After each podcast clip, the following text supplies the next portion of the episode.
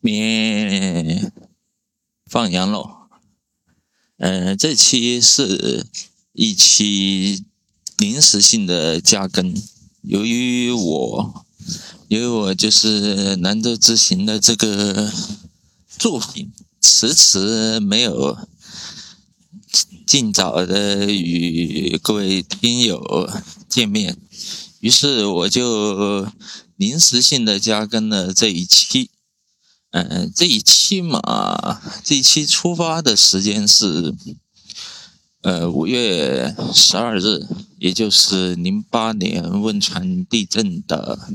十五周年。当然，我也没有说特意为了这个日子去的，我只是纯粹，纯粹是为了就是放松自己才选择的。才选择在五幺二这一天，去去用用用了我的一天的年休。为为了这次休息，我我是颇费了一些周折。一开始一开始我是定的，就是五一假期后的第一天。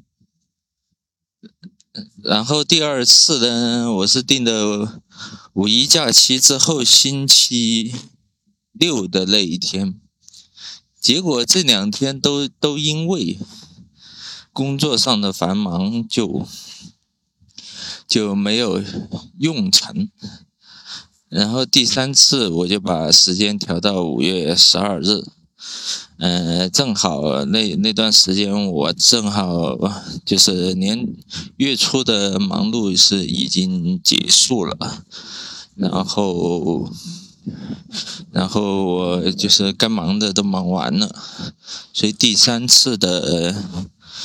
年第三次我就可以终于可以用用我的那一一天年休了。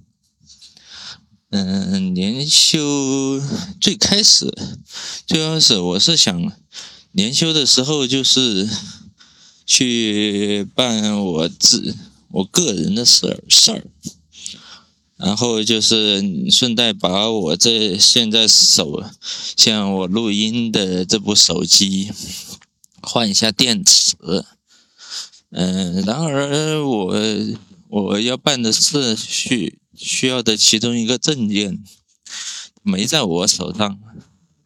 于是就那个那件事儿就办不成。然后那天早上，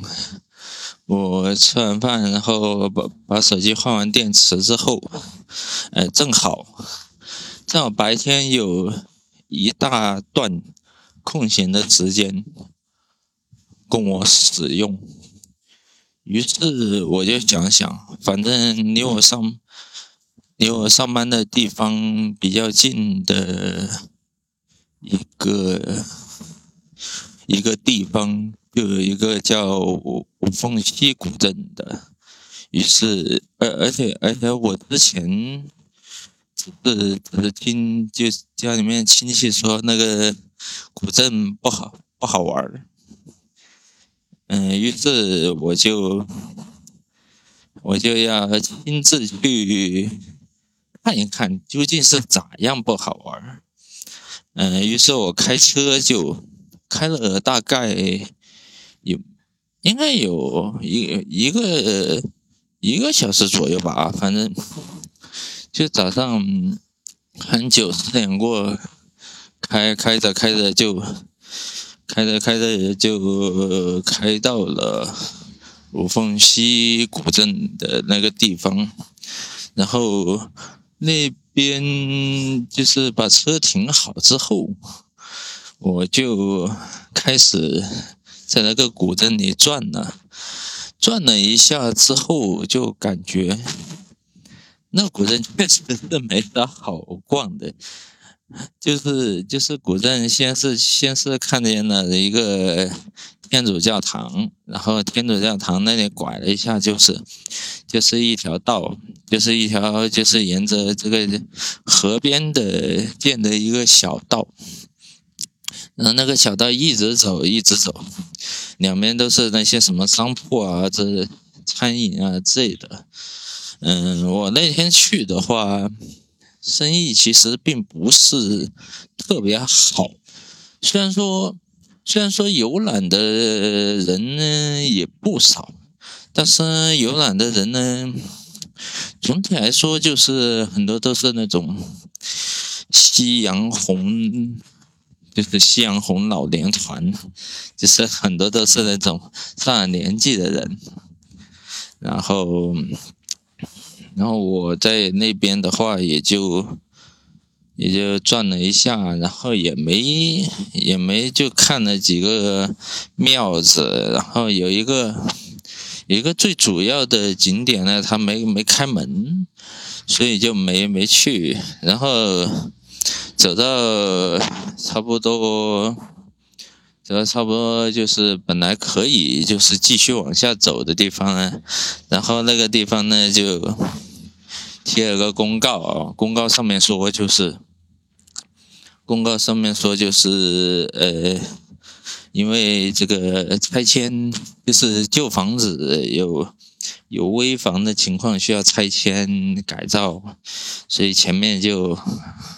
不能再继续走下去了，于是我就从另外一个方向走到那个桥上，然后那个桥呢还还算是有点年头了。那桥上唯一的好，现在唯一的好处就是，就是偶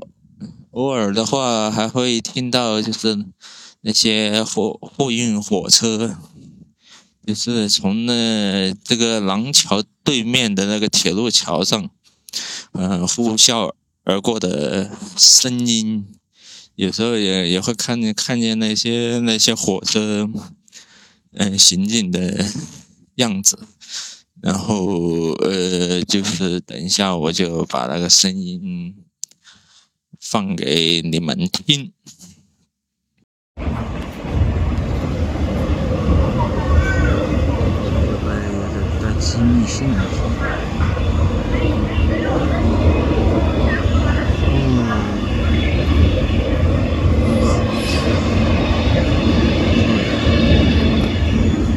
等到声音放完了之后，我我就我就我就直接就走过了那个廊桥，呃，走过廊桥之后呢。它它有一小片地方呢，是讲述讲述了就是这个五凤溪古镇，就是那些居民是怎么样从怎么样从那个广广东广东迁徙到呃四川这边的，他们是经过了湖南、湖北，对的，对头，湖南、湖北。然后重庆还有四川，具体地点的话，就我记得是，哦对，还有江西，他，对，具体地点我湖南我就记得是长沙，长沙常德张家界，对，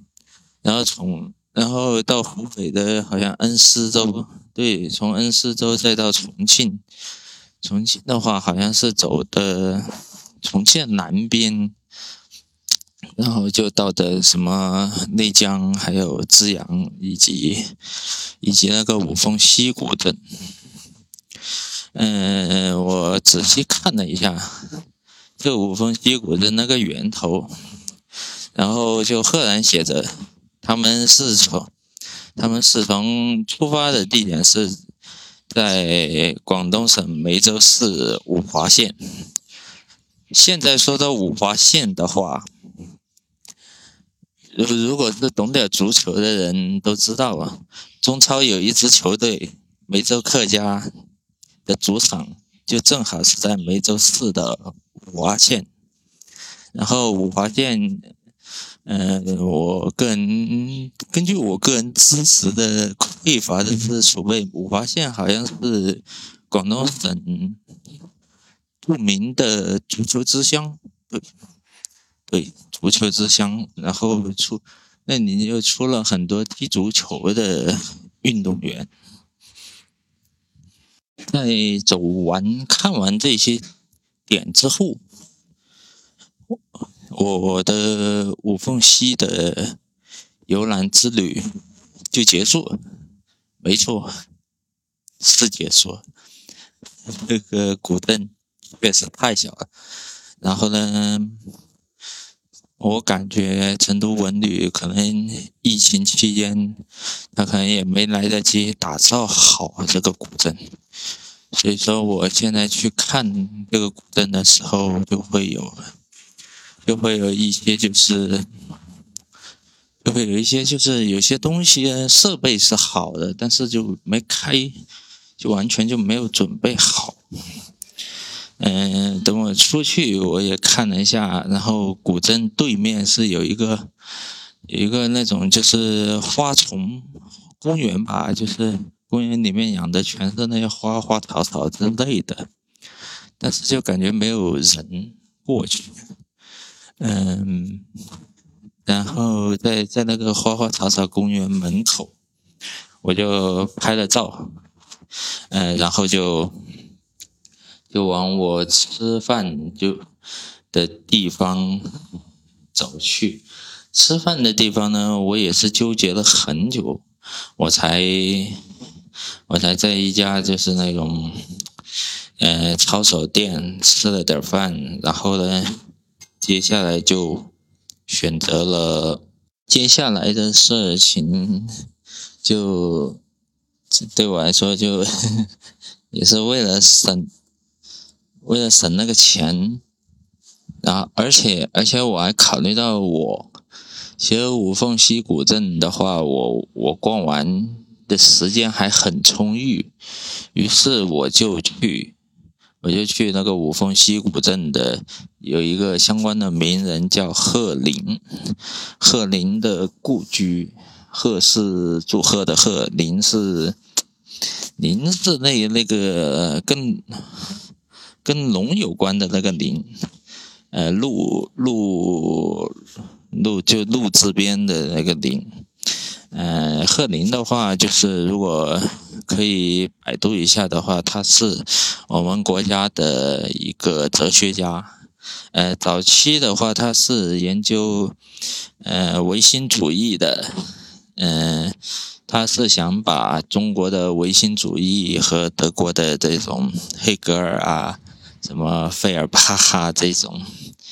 这种哲学是结合起来研究的。然后到新中国成立之后，贺林呢就是就转转向了马列哲学与中国的这种结合研究。然后他是一九，他是好像一九八几年吗？还是九几年的时候去世的？啊，也算是高寿了。嗯，他还有一个表弟。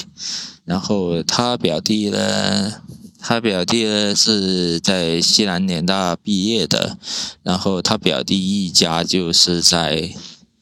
在海峡对面，呃，大洋彼岸，呃，开花开花散叶了，呃，那那个就不细说了。然后贺林的一家呢，就是。他一家的话，他的祖上，他父亲就是个秀才，然后，然后呢，他他也算小学，他也算小的时候是私塾，后来就是在这个五凤五凤镇，就五凤溪古镇这里呢读，好像是读小学，然后中学呢，他是读的。他是读的现在的成都的十四中十四十四中学，对，就是现在所说的成都四中。然后，然后的话，大学好像他是出国读的，先是在美国读的，美国读的本科，然后研究生的话是，呃，后来是去的德国读的研究生，然后抗就是抗日战争爆发了之后。就毅然回到了国内，在北京对，在北京大学教书。然后新中国成立之后呢，在先是清华大学教书，然后再是去的中国的社科院做研究的马列哲学。我现在我现在能记得的知识就这么多。然后我当时去那个故居的时候，我为了省那个停车费，我就亲自在在那个烈日炎炎的当空之下走了得几十分钟。虽然虽然说也就只有一点一点五一点六公里，但是这几十分钟走起来太不舒服了，简直是太热了。